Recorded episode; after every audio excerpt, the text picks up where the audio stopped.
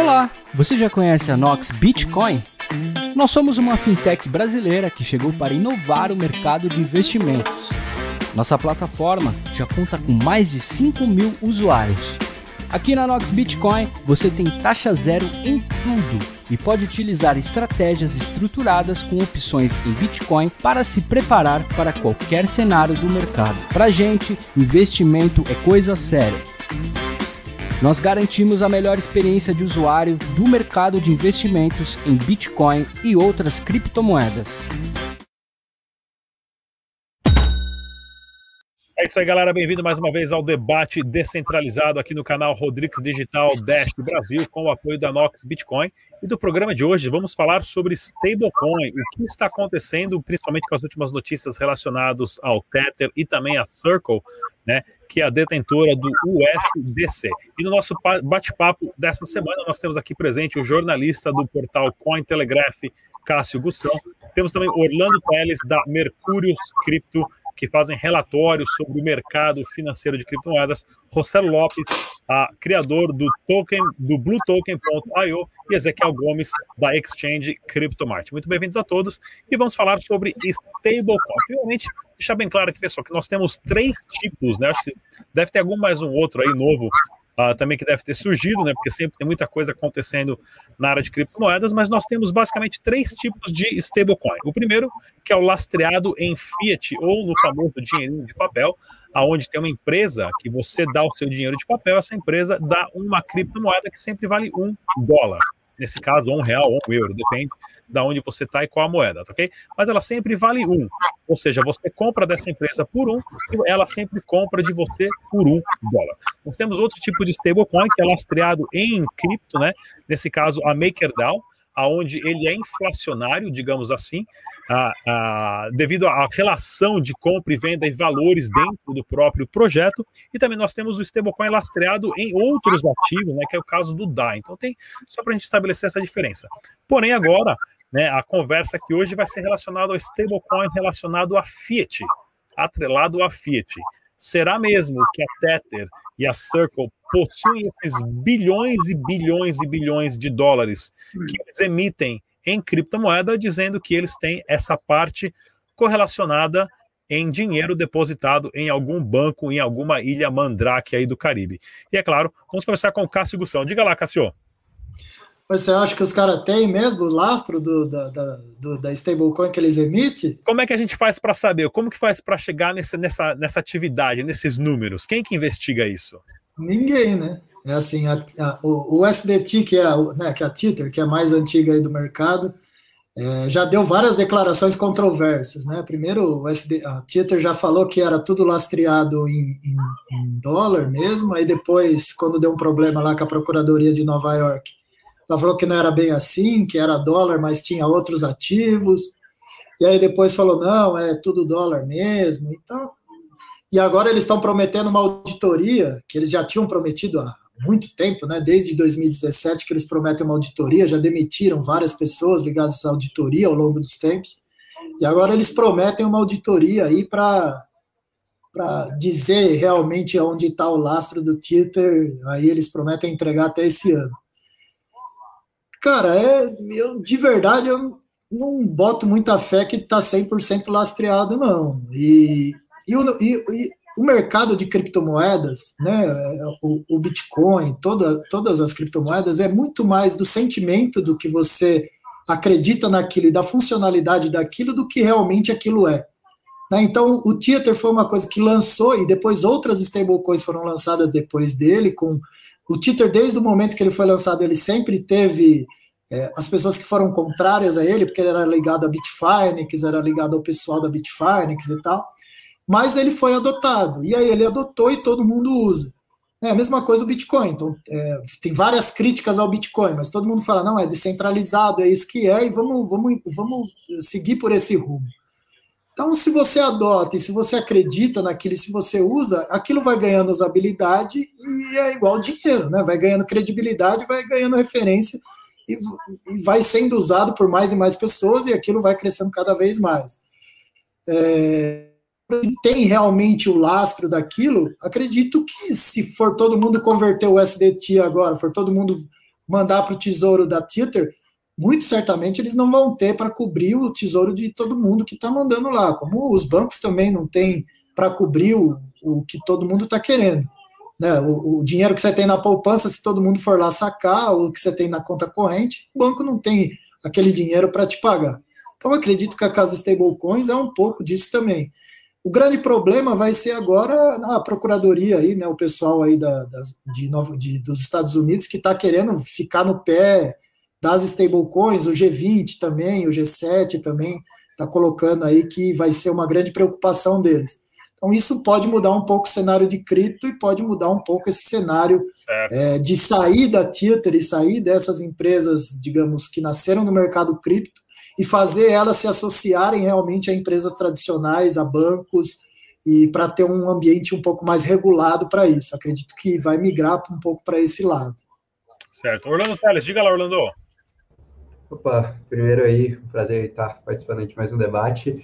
É, um pouco sobre, sobre stablecoins. Eu acho que para mim, quando a gente fala de stablecoins centralizadas, né, como é o caso do STC e do Tether, a gente está falando justamente da ideia, primeiro, do risco regulatório, como o Cássio colocou muito bem, é, o mundo inteiro está passando pelo processo de revolução do seu dinheiro, né, na criação do Central Bank Digital Currencies, ou do CDBCs.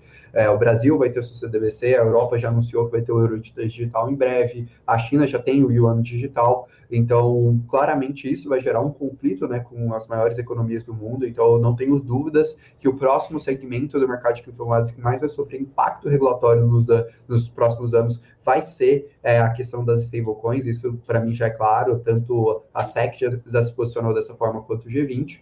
E, para mim, aí entra o primeiro ponto, né? Para você escolher uma boa stablecoin, pensando do ponto de vista centralizado, você tem que olhar muito bem a empresa que está por trás daquela stablecoin, como ela está fazendo todo esse processo regulatório, para você ter ali essa certa estabilidade. E o segundo ponto é justamente a comprovação de lastro, né? Infelizmente, a gente ainda não tem essa integração tão clara do lastro com o smart contract de emissão do ativo. Assim, existem stablecoins ali com menor volume, com maior quantidade, como o TrueSD, que tem ali formatos mais claros. O SDC, para mim, ainda tem um formato um pouco melhor. Agora, o Tether, realmente, ele é uma caixa preta, como a gente como a gente percebe ali com diversas notícias, e até sua utilização ali está muito mais atrelada fora dos Estados Unidos do que propriamente dentro do ecossistema cripto norte-americano. Não, muito bom. Ezequiel Gomes, diga lá, Ezequiel. Bom, boa tarde a todos, é um prazer estar aqui com vocês. E, sei lá, eu acho que, sem sombra de dúvida, stablecoin é um mal necessário, se é um mal. De fato, facilita um milhão de coisas. A ideia principal é genial para tirar um pouco do medo da volatilidade, para lastrear ou para parear uma criptomoeda a, a uma moeda fiat. Então, de fato, esse é um conceito importante. Sem sombra de dúvida, sem stablecoins, eh, nós teríamos mais problemas no mundo cripto em relação à volatilidade do que já existem. Então é uma coisa que é necessário acontecer, mas sem sombra de dúvida eu concordo com o Orlando, com o Cássio, de que é difícil auditar existe uma sombra regulatória sobre o mercado, e sem sombra de dúvidas, a gente vai ver muito desenvolvimento ainda disso no Brasil e no mundo. E, e a Tether sempre foi, de fato, uma empresa que também chamou a atenção do lado negativo em relação a Bitfinex e tudo mais, de manipulação do mercado. Então também assim, são apenas assim confirmações paulatinas do que já se tinha um pouco de medo, né? Conforme vai sendo agora revelado que o Tether não tem de fato a moeda fiduciária, mas tem uma outra gama de ativos para lastrear o Tether, o que na minha visão não é necessariamente negativo. O negativo é mais um pouco a obscuridade de que ativos e etc, do que o fato de não estar tá tudo em fiat, acho que esse nem é um problema. É só para o pessoal entender, né? Quando uma empresa assim emite stablecoin e pega dinheiro fiduciário das pessoas, vamos supor que eles emitem aí 100 milhões de stablecoin peguem 100 milhões aí de dólares. Esses dólares não vão ficar depositados lá no banco esperando as pessoas virem retirar. Esse dinheiro ele é reinvestido e comprado outras ações, outros mercados, isso tudo de forma segura e não segura. Então, o dinheiro do stablecoin de papel, né, o fiduciário, ele não está parado lá no banco esperando você ir lá recomprar ele. Essas empresas elas manipulam, né, vendem, recompram, investem, reinvestem esse dinheiro em outras áreas. Rossello Lopes, diga lá, Rossello. Microfone. Bom, valeu, galera. É bom estar aqui de novo. E aí, Cássio, bem-vindo, meu velho. Fazia tempo que a gente não se via. Espero que esteja tudo bem aí com a, com a tua guria e tudo mais. A aventura lá na Rússia deve ter sido um tanto quanto interessante e, e vamos junto. Conte sempre com a gente aí e logo, logo o pessoal da Maconha tá, vai estar tá entrando em contato com, contigo também. A gente está por conta de um outro projeto que eu estou envolvido, que é uma criptomoeda uh, que a gente criou chamado Maconha, está lá no site maconha.finance, mas é bem interessante uh, e prazer estar de volta. Cara, eu conheço a galera pessoalmente ali do Tether. Uh, eu estive lá atrás, quando houve o hack da Bitfinex, eu, eu tive com o pessoal lá em Hong Kong também para entender, eu vi a criação dela e o porquê da criação dela, né? Uh, a coisa que realmente é, é, é, a gente sempre se preocupa, né? É, é, as notícias que a, que a Bitfinex ou que as pessoas dão relacionado ao Tether é justamente, pô, mas será que é lastreado mesmo? Será que não é lastreado? E aí, quem que é o responsável? Ou quem que é isso? Ou quem que é aquilo? Então, existe muita ainda essas desconfianças, né? E é claro que isso causa certas incertezas. Mas a gente também tem que, a gente tem que sempre comparar, né? Uh, com o mundo real que a gente vive, com o mundo do dólar é pura incerteza igual. A gente não sabe a quantidade de dólar que, que o Fed imprimiu. A gente não sabe a quantidade de dinheiro que foi impresso pelo governo brasileiro. Tanto que essas pessoas me perguntam: tá, tá bom, entre uma conta em dólar no JP Morgan, no Bank of America, no HSBC e o Tether, qual delas você prefere? O Tether all day fucking long.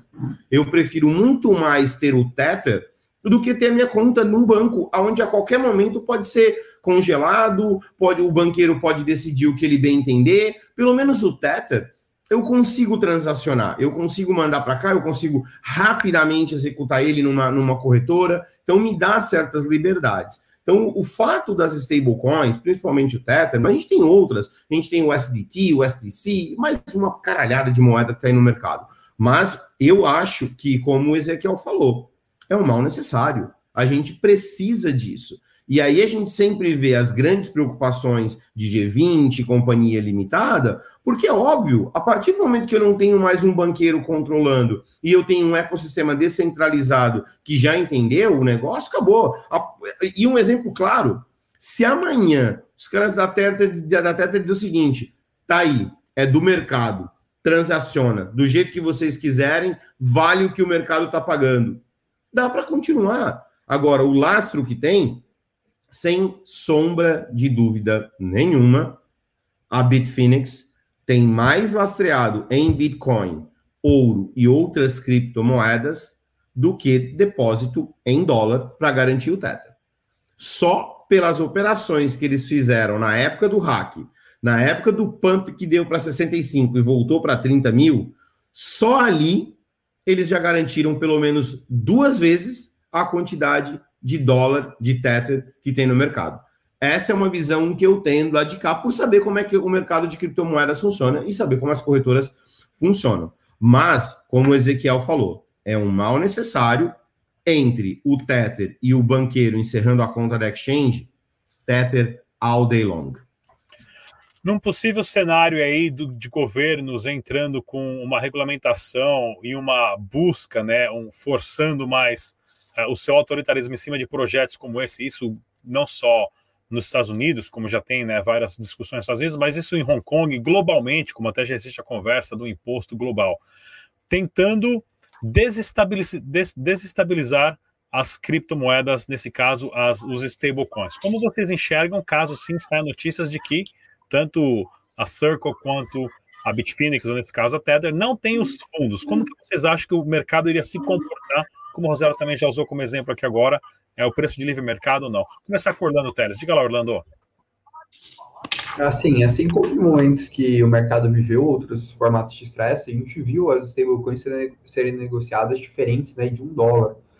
É, eu realmente acredito que uma coisa que a gente iria ver ali é o que os ativos tiverem menos lastro primeiro, é uma migração muito forte né, para outras criptos.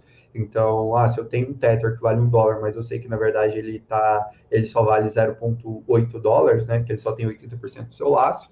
naturalmente eu acredito que as pessoas vão começar a vender, vão começar a aproveitar ali, porque elas é, realmente vai ter uma, uma simetria muito clara de preço, joga um pouco o preço do mercado curto prazo para cima, depois você vai ter ali algumas dores de cabeça ligadas à liquidação. Acho que o Marcelo falou isso muito bem, no sentido de que é, as stablecoins são uma ferramenta muito fundamental para o mercado de cripto.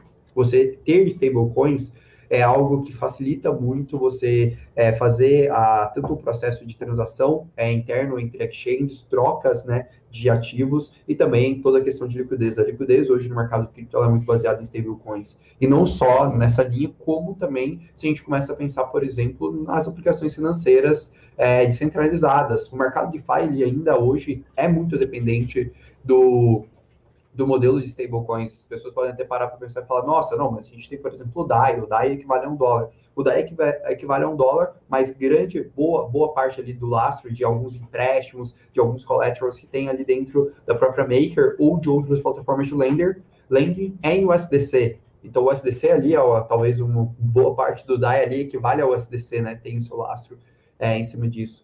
Então, para mim, eu acho que você vai ter um, um problema é, estrutural relativamente grande, e aí, para mim, vai sobressair as stablecoins que tiverem melhor regulação, que tiverem melhor conformidade dentro do que está tá sendo praticado pelo mercado e também dentro do que está sendo é, posto né, em aceitabilidade. Por exemplo, eu vejo ali talvez uma vantagem maior do próprio SDC do que é, comparado ao Tether, porque o SDC hoje ele já pode ser transacionado em algumas firmas é, nos, Estados, nos Estados Unidos. A Circle está num processo de abertura de capital, o que implica em questões regulatórias, o que fez ela abrir o balanço dela agora recentemente. Então, para mim, mesmo existindo esse risco iminente, eu acho que a regulação vai vir, vai acontecer e vai matar projetos, inclusive projetos grandes no mercado de cripto. A gente viu isso acontecer algumas vezes, como foi o caso, por exemplo, da BitMEX, que sofreu muito com isso a gente também tem que ponderar o risco que a gente está tomando a ter determinado ativo na sua carteira, né? Eu acho que assim a gente tem opções boas, tanto de stablecoins centralizadas quanto de stablecoins descentralizadas no mercado de cripto. E talvez algo que no futuro venha resolver isso são a nova classe de stablecoins que vem surgindo. Ainda não acho que é algo maduro, não é algo que para o público deve ser usado, mas são as stablecoins algorítmicas, né? Que você vai usar ali alguns recursos de, de queima de token, etc., para conseguir ajustar a oferta, que é uma nova revolução que o mercado DeFi está trazendo e que pode ser interessante, que vai um passo além do que, do que é o DAI, por exemplo. Oh, excelente. Cássio Gussão, diga lá, Cássio. Oh, eu concordo com o que o Orlando falou, e eu acho que. É, como que eu posso dizer? Eu, eu não acho que as stablecoins vão acabar. Né? Eu acho que isso é um, um, uma, uma revolução que chegou para o mercado e foi adotado pelas grandes empresas. Hoje você tem a Visa transacionando o SDC na rede, na rede global da Visa. Então, não é que a Visa é igual o Elon Musk, que é retardada e fica postando no Twitter que vai adicionar o SDC porque ela encarnou, que o vice-presidente da Visa acordou, achando que ele é cyberpunk e vai colocar o SDC lá. É, a Visa fez todo um, um, teve toda uma decisão de anos, muito provavelmente, para fazer essa, essa interligação com a USDC. E isso também envolve pressão política. Então, também envolveu conversa com senadores, muito provavelmente nos Estados Unidos, também envolveu olhar o que os senadores, o que os deputados, o que o presidente, o que o, o governo estava pensando sobre stablecoin para ela tomar uma decisão como essa. Né? Ela não é, é uma pequena empresa que pode adicionar uma criptomoeda na sua rede e daqui dois, três dias falar, ah, nós não quer mais. Igual o Elon Musk fez com o Bitcoin. Agora nós aceita como pagamento e depois nós não quer mais aceitar. E aí depois vai depois para o Twitter fala de novo, ah, eu tenho, a Tesla vai voltar a aceitar, minha mãe tem, meu tio tem, eu comprei para o meu cachorro. A Visa não, não funciona dessa forma, né? não é tão retardada como ele. E aí, muito provavelmente, se ela fez esse movimento, não quer dizer que os reguladores vão proibir as stablecoins. Muito pelo contrário, o que eu acredito é que as empresas emissoras de stablecoin, eu acredito um pouco nisso que o Orlando falou, elas vão exigir mais regulamentação. Então, os governos vão exigir que essas empresas, ó, oh, você quer emitir moeda lastreada em dólar, que isso não prejudica a economia americana, né? Você está lastreando em dólares, agora se fosse lastreado em yuan, os Estados Unidos iam ficar bravos, mas está lastreando no dólar americano o que a gente tem que separar um pouco é que assim o Estado ele não tem posição. O Estado ele é a favor de tudo desde que você paga imposto. Então, você tá as empresas de stablecoin, o que, que eles vão fazer? Arrumar um jeito dessas empresas pagar imposto, disso daí não ficar transacionando a torta de eu, eu acredito que no G7, no G20, eles vão trazer instrumentos de controle para stablecoins e fazer com que essas empresas que hoje emitem stablecoins passem para um ambiente regulamentado. Se elas tiverem que se associar a outras empresas, e acredito que a, a, a, o movimento da Visa sinalizou isso e deixou isso muito bem claro. Se você se associar com empresas grandes, regulamentadas, que cumprem a lei, que faz tudo certinho do jeito que a gente acha que é legal, faz seu negócio aí, paga o impostinho aí vamos ser felizes todo mundo junto. Eu acho que vai migrar para um pouco disso. E claro, no outro lado, ainda vai existir as stablecoins que não, as empresas que não vão seguir essa regra e vão continuar provendo soluções, tentando prover soluções descentralizadas e prover soluções para atender esse mercado, vamos dizer assim, um mercado de criptomoedas mais raiz, é um mercado de FI, um mercado de, sei lá, de, de, de jogos, com blockchain. Acho que a gente ainda vai viver um pouco essa, essa transição entre essas empresas. Com relação ao Twitter, é uma incógnita como que eles vão ficar nesse meio tempo, né? Porque hoje eles dialogam com os dois mercados, né? Eles dialogam com esse mercado das exchanges, mercado mais regulamentado, digamos assim, das empresas que também é, é, são regulamentadas nos seus países, e também com o mercado cripto mais outsider, né? Mais a galera que é cripto e foque os bancos e foda-se o Estado e toda essa coisa. A transição do Twitter vai ser interessante de acompanhar, porque é o par mais negociado no mercado de criptomoedas, é, acho que 70% do mercado usa o SDT. Então vai ser interessante ver como o Twitter vai se comportar nesse cenário. Como eu, eu sou um cara mais, sei lá, eu já acho que o dinheiro é, é onde tem dinheiro, as questões filosóficas ficam de lado. Então, muito provavelmente o Twitter vai deixar um pouquinho esse negócio de cyberpunk, de ó, vamos, não vamos seguir regulamentação e blá blá blá, e vai começar a, a, a partir para um movimento de associação, de ser mais regulamentado, de fazer a coisa acontecer, porque tem muito dinheiro envolvido nisso aí. E os caras não, não são, né, não são de rasgar dinheiro, não. Certo. Ezequiel... Ô, Rodrigo, eu vou precisar sair um pouquinho, que minha menina acordou aqui. Vai lá. E aí eu vou dar almoço para ela aqui. Vai Mas lá. valeu aí, pessoal. Obrigado por tudo aí. E tamo junto. Obrigado, Castelo. Tchau, tchau. Valeu, tchau, tchau. Boa tarde, boa noite. Diga lá, diga lá, Ezequiel. Bom, legal. Uh, acho assim, ó, o, o, a sombra da regulamentação e se ela pode atrapalhar ou não precisa ser considerado com seriedade, ainda que eu recomendo para quem está assistindo que leia esse livro aqui, ó, O Padrão Bitcoin, tem versão em português, inclusive. E nós temos um capítulo aqui dentro que fala como matar o Bitcoin, um guia para iniciantes. E aí ele vai falando assim um monte de hipóteses que, em tese, você poderia tentar fazer para matar o Bitcoin. E quando ele fala de regulamentação, ele fala assim: as blockchains com sua própria moeda, como o Bitcoin, existem de forma ortogonal à lei praticamente não há nada que qualquer autoridade governamental possa fazer para destruir sua operação. Então, o que acontece? Se a gente decide usar a criptomoeda, a criptomoeda full, ninguém pode nos impedir. Claro que a gente vai poder dificuldade de ter liquidez, de precificar e de fazer um monte de coisa, e isso o governo pode atrapalhar um pouco. E aí a stablecoin, ela está um pouco nessa, nesse universo, como o Cássio falou, entre os dois mundos ela lida com cripto e ela lida com o, o dólar ou com quer que seja. Então, mais cedo ou mais tarde, é nesse tipo de gargalo que o governo pode se concentrar para tentar ou taxar ou impedir ou pelo menos diminuir o ritmo de avanço e adoção das criptomoedas. Mas mais cedo ou mais tarde, com um processo de educação mais amplo, especialmente com uma adoção mais ampla, não tem o que fazer. O governo já não consegue impedir que isso aconteça. Ele pode, no máximo, atrapalhar. Então, isso é uma coisa bem interessante. Eu acho que stablecoins descentralizadas também têm uma chance de maior sucesso caso o governo tente atacar uh, frontalmente, mas também acho, como o Cássio, que o, o mais provável é haver aí um, uma certa simbiose entre mundo cripto e mundo regulado em favor de uma certa paz e, e do máximo dinheiro para todo mundo. Marcelo Lopes, diga lá, Marcelo. Cara, é, Regulamentação a gente sabe que vai, que vai vir, não tem para onde a gente correr, né? E eu acho que vale um ponto até a gente poder uh, comparar e a gente ver o sistema americano, e é o que eu acredito, por exemplo, que vai se tornar talvez até mesmo um padrão. Por exemplo, o, o Fed, né? A audiência que está assistindo deve falar, ah, o, Federal Reserve, né? Uh, é um banco do governo, é, é, aliás, é uma instituição governamental. Não é uma instituição governamental, assim como o Federal Express também não é uma instituição governamental. Não é porque é federal que significa que é do governo. Então, o que eu acho que vai acabar acontecendo, até porque a gente sabe já da, dessa, dessa questão que existe entre a Tether e o governo americano, seja de Nova York, entre outros, uh, provavelmente num modelo de proteção, o que, que o, o governo americano fala? Peraí, a Visa já deu ok para o SDC.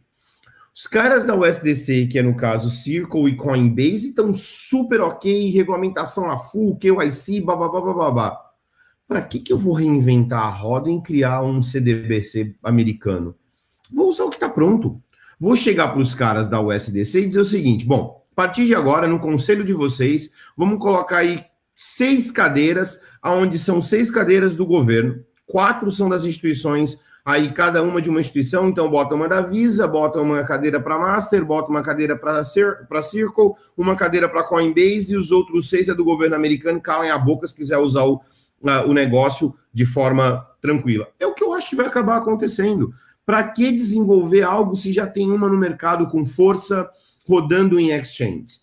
Eu acho que vão nesse caminho. E aí, é claro, vão dizer o seguinte: a partir de agora, USDT, ou essa, ou aquela, ou aquela, no, nos Estados Unidos, não é mais permitido, nenhuma exchange aqui pode usar, porque só pode usar essa que a gente tem um controle eu acho que a gente vai caminhar para esse sentido. Então, a gente vai ver reguladores fazendo acordos com, de repente, a USDT, ou até mesmo com, com, com o TUSD ou o TUSD, que é o caso do, do TrueUSD. De repente, TrueUSD lá na, na Europa ou em qualquer outro lugar, porque eles têm outras, eles têm o Uh, o TrueUSD, eles têm euro, eles têm um, uh, uh, Australian Dollar, eles têm outras. Então pode ser que a TrueUSD, que tem já toda uma questão ali nos bastidores muito mais estabelecida, pode se falar assim, tá bom, então deixa eu aplicar também para essa regulamentação e agora eu vou fazer isso. E alguns países vão adotar e vão copiar esse mesmo modelo, terceirizar a, o CBDC. É muito mais barato, muito mais fácil.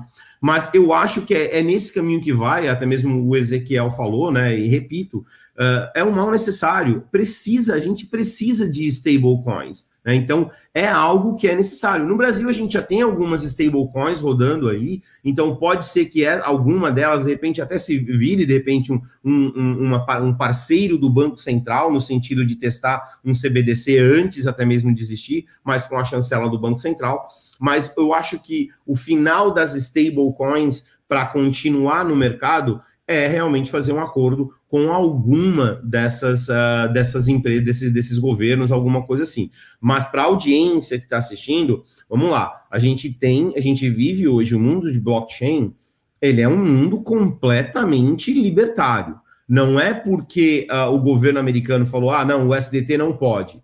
Ah, mas não pode ir lá, mas em outro lugar pode. Então, é toda essa liberdade que nós temos, se naquele país, no Brasil, digamos que amanhã não pode o SDT, tá bom, de acordo com o governo brasileiro, não pode. Mas se eu quero operar e eu quero correr os riscos de operar na Austrália, na China, na Nova Zelândia, aí é um problema meu. Então, a gente sempre vai ter aquele mundo onde a gente pode operar fora de regulamentações, sem o, o, o dedo do regulador, desde que a gente saiba o que está fazendo. Mais uma vez, é um mal necessário. As stablecoins vieram para colocar uma pressão gigantescas, gigantesca no CBDC, muito grande a pressão. Tanto é que a gente viu o Brasil, os brasileiros viram a velocidade com que o Pix foi adotado. E o Pix veio porque, ah, não, porque é legal? Não, o Pix veio porque viu a pressão que as moedas estão fazendo, que, as, que os criptativos estão fazendo. Então a gente vai ver realmente as stablecoins terem o seu lugar no ecossistema e não tem volta governos vão ter que aprender a, a conviver com elas.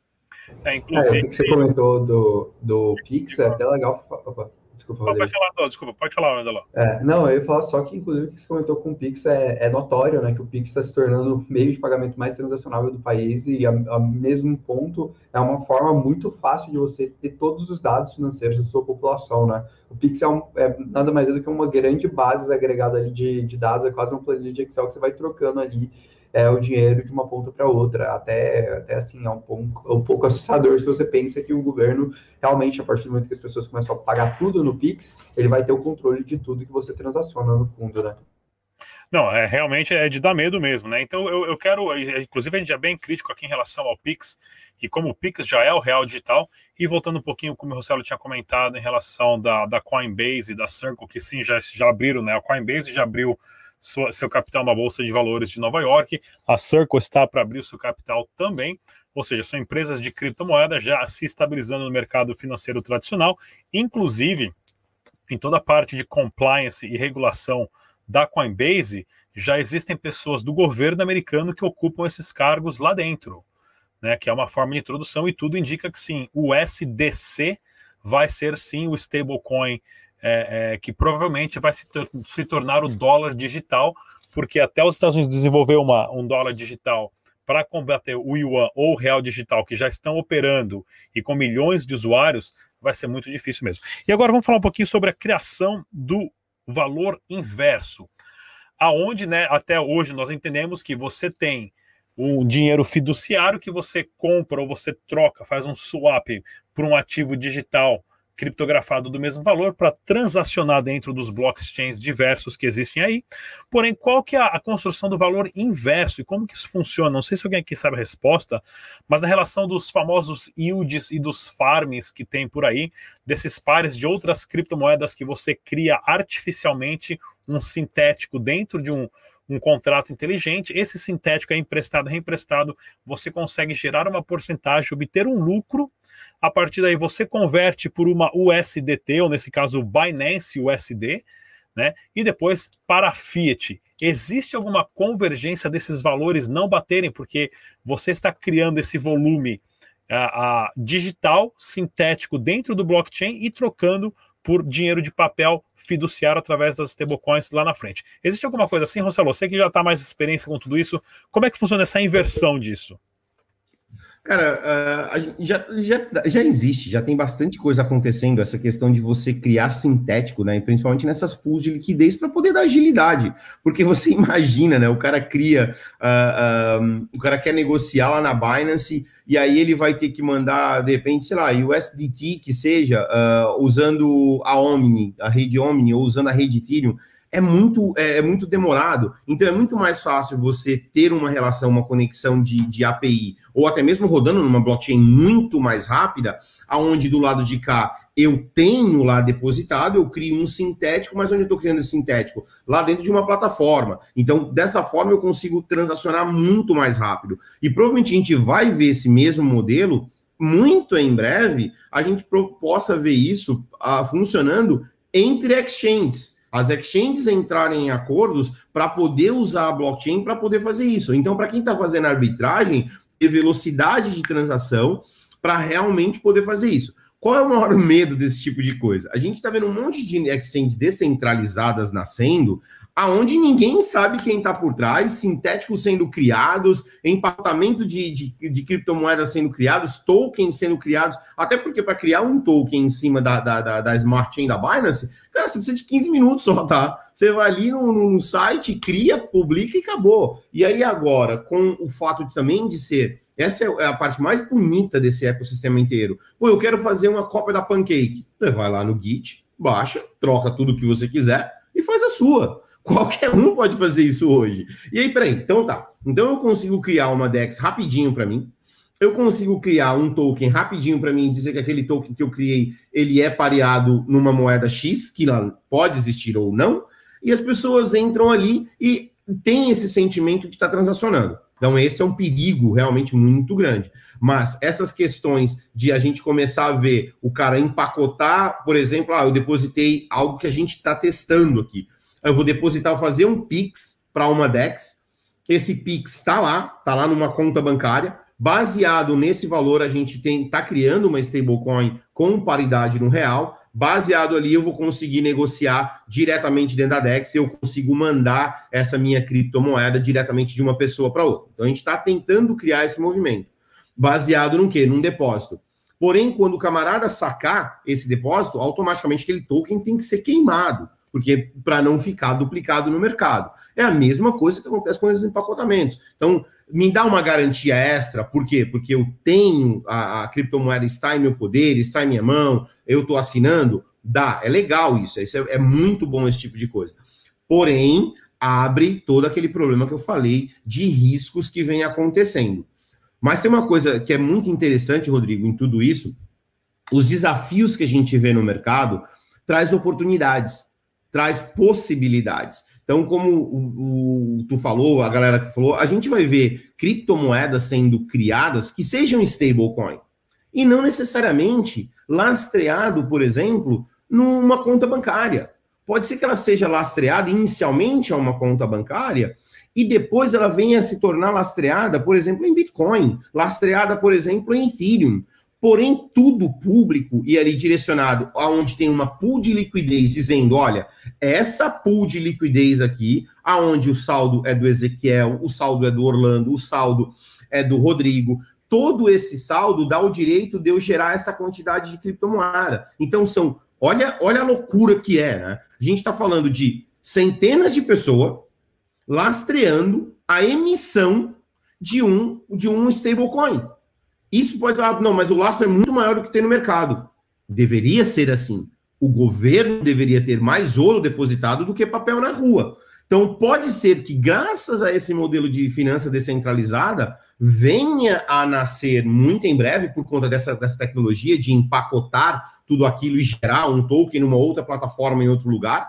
Né? Então, essa tecnologia vai abrir possibilidades de novos negócios. Isso vai ser muito legal a gente ver.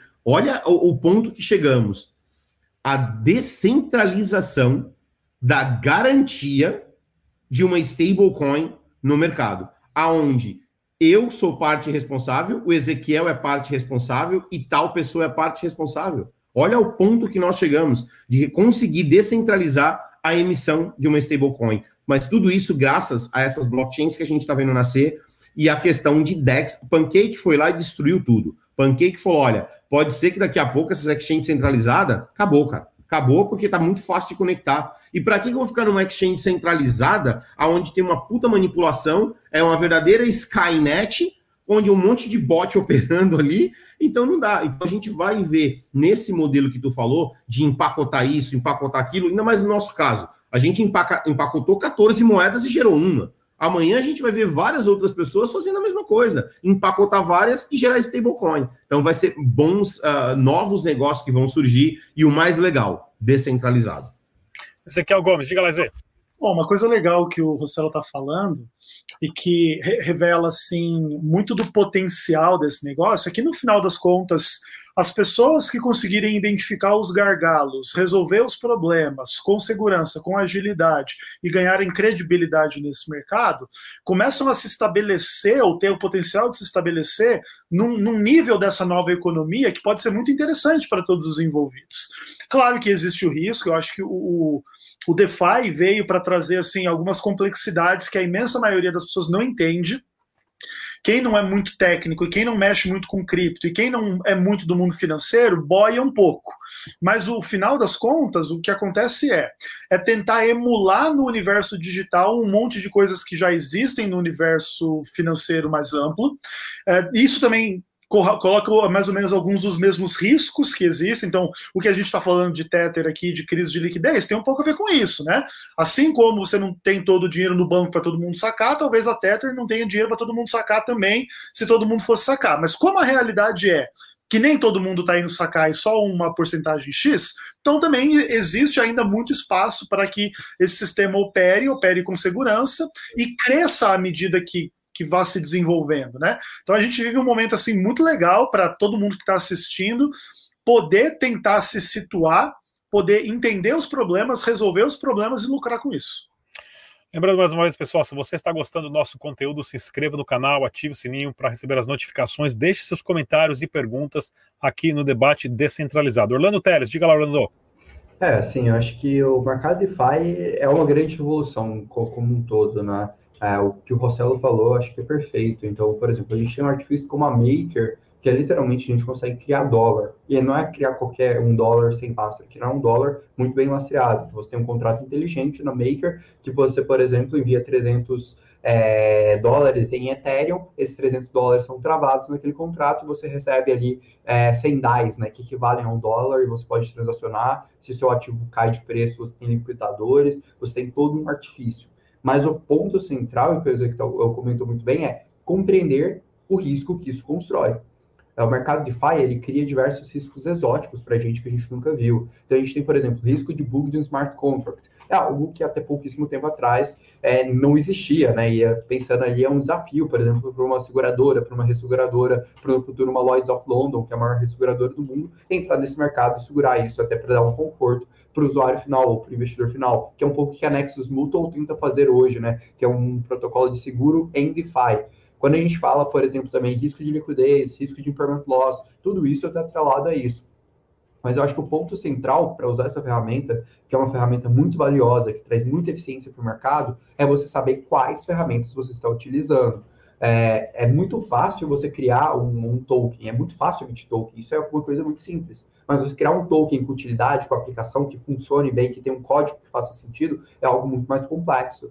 Para mim, eu acho que a Binance Smart Chain é um dos principais exemplos de como é simples você copiar um ecossistema. Você tinha ali o ecossistema da Ethereum rodando, funcionando, Binance Smart Chain pegou a Ethereum Virtual Machine, criou ali o seu formato de validadores e criou a base dela. E boa parte das aplicações dentro da Binance Smart Chain são muito similares às da Ethereum. Por quê? Porque são códigos open source. É realmente simples você fazer isso. Mas ali você tem que avaliar outros pontos, né? Que é quem está depois desenvolvendo esse código, quem está cuidando disso. Quando a gente pensa num token, um to token que está fazendo, por exemplo, incentivo, liquid mining, né? Dando mais tokens para quem provém liquidez como você regula, como há essa emissão monetária, o que, que isso impacta no valor. E, assim, é uma discussão que poucas pessoas levantam. As pessoas normalmente estão olhando ali muito para a parte de farming no mercado de DeFi, como a oportunidade da vida de ficar rico e achar a renda fixa de 10, 15, 20% que a gente viveu em algum tempo quando o Brasil tinha um risco gigantesco, quando a gente tinha inflação, quando a gente tinha vários problemas e que tende a não voltar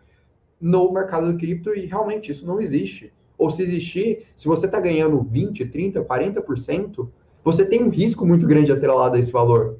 Não é, não é, não existe dinheiro de graça como todo mundo fala, né? Não existe isso. Então você tem que avaliar ali o risco, quanto você está tomando daquele risco, né? Até empresas ali é, extremamente bem organizadas, bem reguladas, é, têm ali suas dificuldades dentro do mercado DeFi, ou até que fazem o processo de lending, estão sofrendo hoje como reguladores, como é o caso que a gente está vendo agora com a BlockFi. Então acho que tem todo esse processo também de, de ser uma red flag, mas também ser interpretado como oportunidade se você souber estudar e interpretar bem esse mercado. Bem, pessoal, realmente o mercado de criptomoedas, de stablecoin, de DeFi, finanças descentralizadas está reinventando e revolucionando a forma como nós entendemos, enxergamos, vemos dinheiro e principalmente construímos o valor.